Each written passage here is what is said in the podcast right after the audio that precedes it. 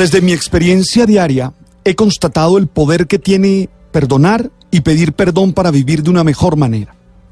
No se necesita ser religioso para vivir la experiencia del perdón. Basta con entender la condición humana y asumir nuestras limitaciones.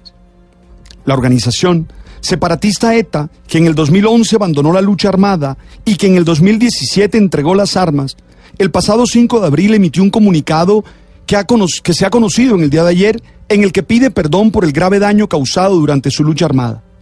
El movimiento, que tiene 60 años de creados y del cual se espera que pronto se disuelva, reconoce su responsabilidad, pide perdón por el dolor causado, muestra respeto a los muertos heridos y las víctimas que han causado sus acciones y expresa su compromiso con la superación del conflicto y con la no repetición. Ellos dicen exactamente, lo sentimos de veras. Estas palabras no solucionarán lo sucedido ni mitigarán tanto dolor. Lo decimos con respeto, sin querer provocar de nuevo aflicción alguna.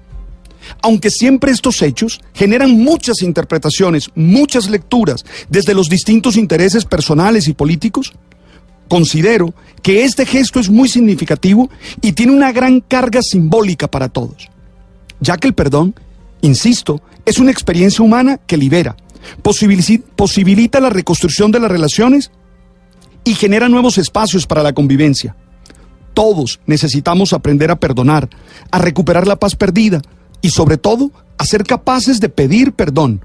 Para ello se requiere una actitud de humildad que permita el reconocimiento de la falta cometida.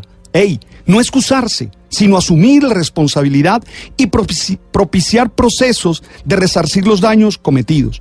Ojo, pedir perdón no libera de las responsabilidades de la justicia. Pedir perdón no te hace ser bueno, no te hace no recibir el castigo de la justicia, pero sí te posibilita nuevas maneras de vivir y nuevas maneras de relacionarte.